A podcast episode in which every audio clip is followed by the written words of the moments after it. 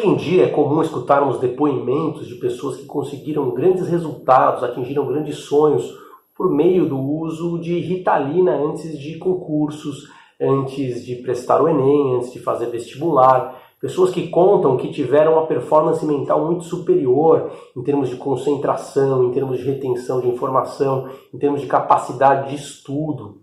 É claro que a gente também escuta muita gente contando que teve problemas, efeitos colaterais, que ouviu falar que esse remédio pode provocar dependência química, pessoas que tiveram uma série de reações desagradáveis com esses mesmos medicamentos. Se a gente buscar na internet, vai encontrar uma série de possibilidades, perguntas a respeito de uma indústria farmacêutica, quais os interesses que existem por trás da prescrição destes medicamentos. É muito importante um entendimento profundo em assuntos como esse, que ninguém saia prejudicado, seja no sentido de buscar ajuda se for o caso e ter benefícios se for possível, mas também não ter efeitos colaterais e sofrer desnecessariamente sem que exista uma indicação, sem que exista uma possibilidade de melhorar. É fato que o uso de Ritalina pode ajudar muita gente. No entanto, já foi estudado que pessoas que não têm déficit de atenção e hiperatividade não tendem a se beneficiar com o uso da Ritalina.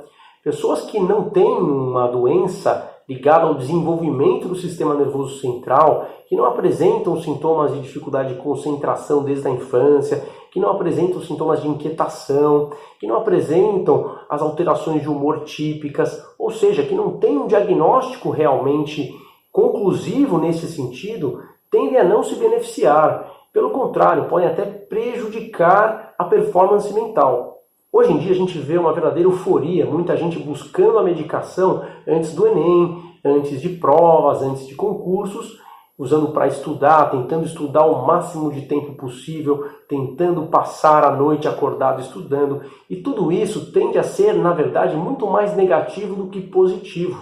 Eu não estou aqui dizendo que o remédio não tem seu valor e que não pode ajudar muita gente. Pode sim, mas é necessário que a gente entenda que só quem tem o diagnóstico de fato de TDAH é que vai se beneficiar. As pessoas que muitas vezes não têm concentração, não conseguem estudar por muito tempo, porque estão estressadas ou porque estão ansiosas, na verdade tenderão a piorar com o uso da Ritalina. O que eu quero dizer com isso? A Ritalina piora a ansiedade, ela piora a tensão. Se você começa a ter estresse antes dos concursos, está muito preocupado com o vestibular, fica ansioso com a sua performance, é muito provável que você não tenha um quadro de TDAH, mas sim um quadro de ansiedade. E o tratamento é totalmente diferente.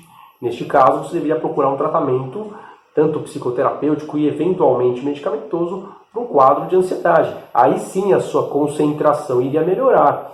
Já quem tem déficit de atenção, aí sim buscaria ajuda medicamentosa voltada para déficit de atenção, buscaria apoio educacional voltado para TDAH, apoio terapêutico voltado para TDAH.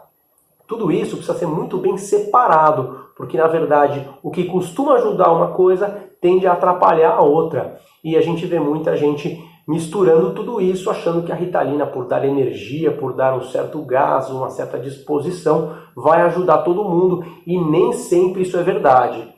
O fato é que o remédio, qualquer um que tome vai sentir um efeito no início. Ele tende a dar mais alerta, ele tende a dar mais concentração, ele tende a aumentar o foco. No entanto, na pessoa ansiosa, isso não vai se reverter em benefício. Pelo contrário, isso vai fazer com que a pessoa comece a ficar mais tensa, que eventualmente tenha dor de cabeça, tenha irritabilidade, pode levar insônia, pode fazer com que a concentração fique mais artificial, com menos qualidade e, finalmente, quando chegar às provas, evidentemente que essa pessoa não vai ter rendido bem e não vai conseguir ter uma boa performance. Mas claro, eu estou contando aqui as coisas negativas que podem acontecer quando se faz um uso irresponsável, né, um uso uh, generalizado da medicação, o que não é correto, mas a gente tem sim os casos das pessoas que se dão bem, as pessoas que têm o diagnóstico e que precisam dessa ajuda. Né? Pessoas que desde criança têm uma dificuldade de concentração, que têm sintomas de inquietação, dificuldades de sociabilização muitas vezes ligadas a isso, em que o quadro acontece não só em casa, mas também na escola, no ambiente social, enfim, um quadro que é global e que muitas vezes não foi diagnosticado quando a pessoa era criança, só teve a oportunidade de ser investigado mais tarde, buscando os elementos da infância e da adolescência, observando os sintomas ao longo da idade adulta, foi possível fazer o diagnóstico e sim, o uso do remédio ajudou essas pessoas. Então existe sim essa possibilidade, usar a medicação com adultos que não foram diagnosticados, mas de fato eles têm os critérios clínicos preenchidos para o TDAH, ainda que retrospectivamente, ainda que tenha sido estudado de frente para trás e não diagnosticado na infância. Neste caso, justifica-se o uso e é muito provável que vai haver o benefício. Por quê? Porque a medicação vai estimular aquelas áreas do sistema nervoso do indivíduo que não teve aquele desenvolvimento cortical frontal que se esperaria num quadro de déficit de atenção e hiperatividade. A medicação vai ter um mecanismo de ação que fará sentido, o estímulo cortical frontal, permitindo que a pessoa melhore a retenção de informação, melhore a atenção voluntária, consiga render mais, consiga inibir os estímulos excessivos, consiga superar as dificuldades de desinibição que possam existir e permitir uma performance mental melhor. Por outro lado, pessoas que têm um quadro de ansiedade e se aventurem a tomar Ritalina ou conserta Ritalina LA, podem até ter uma melhora frustra no começo, por alguns dias, talvez uma sensação de mais energia, mas algo que não será válido a médio e longo prazo, uma vez que a tendência é não evoluir de maneira significativa. É muito importante entender que numa fase em que você está no limite, uma fase em que você é cobrado ao máximo, em que tem uma expectativa de desempenho muito grande, a ansiedade pode se tornar patológica, prejudicando também a concentração.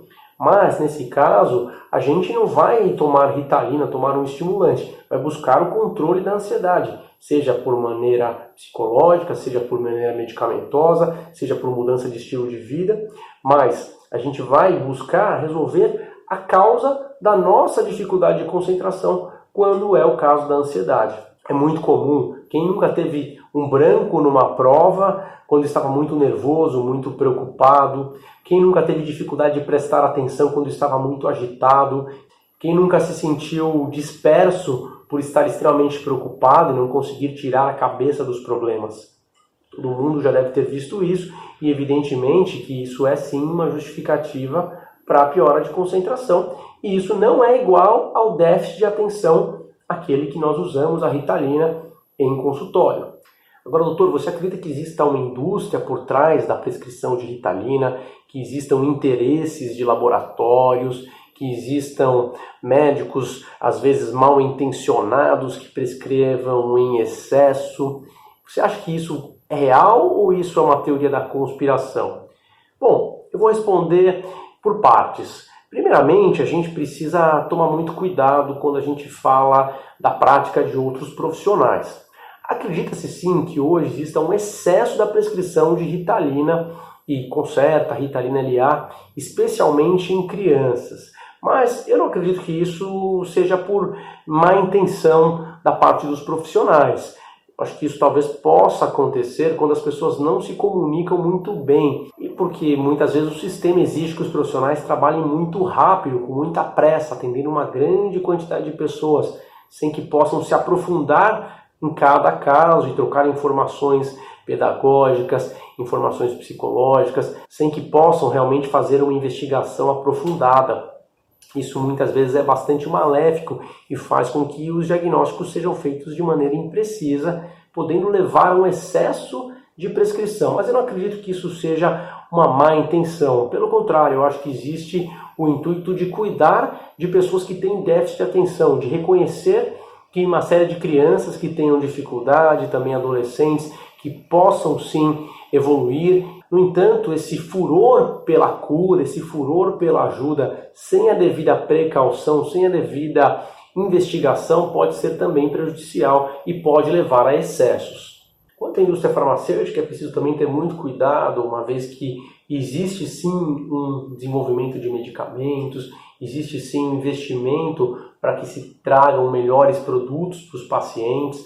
No entanto, se a gente não tomar cuidado, nós médicos, com o marketing que existe, com muitas vezes assuntos que são contados de maneira parcial ou até de maneira exagerada, pode sim existir uma indução a uma prescrição excessiva, a uma prescrição incorreta. Por isso, eu tendo a dizer aqui que não acredito em má intenção, no entanto, acredito sim que possa haver distorções, possa haver desinformação, possa existir um sugestionamento, uma indução a prescrições excessivas quando não é feito um trabalho realmente rigoroso. É muito importante ressaltar que, independente de qual seja o seu caso, é fundamental que você tenha um acompanhamento especializado, seja por psicólogo, seja por pedagogo, seja por psiquiatra, e que tenha um aparato adequado de apoio para que você possa fazer o tratamento com segurança. No caso do uso de medicação, você jamais deve se automedicar, seja no quadro de TDAH, seja no quadro de ansiedade. É muito importante saber que esses remédios têm contraindicações, têm efeitos adversos, precisam de monitoramento. Necessário muita responsabilidade com esse assunto. Em breve eu vou postar um vídeo educativo sobre a Ritalina, sobre as doses, sobre as indicações, sobre possíveis efeitos colaterais, sobre reações adversas, sobre eventuais contraindicações, o manejo clínico, também um vídeo educativo que em breve estará no ar. Este aqui é o meu novo canal, o canal do Dr. Pedro Machado. Não deixe de seguir se você ainda não está acompanhando. Se quiser curtir o vídeo, compartilhar, mandar pelo WhatsApp, deixar aqui embaixo sua sugestão para novos vídeos, suas perguntas, fique à vontade, esse espaço aqui é de vocês. Um abraço. Tem ansiedade, ansiedade generalizada, chamada de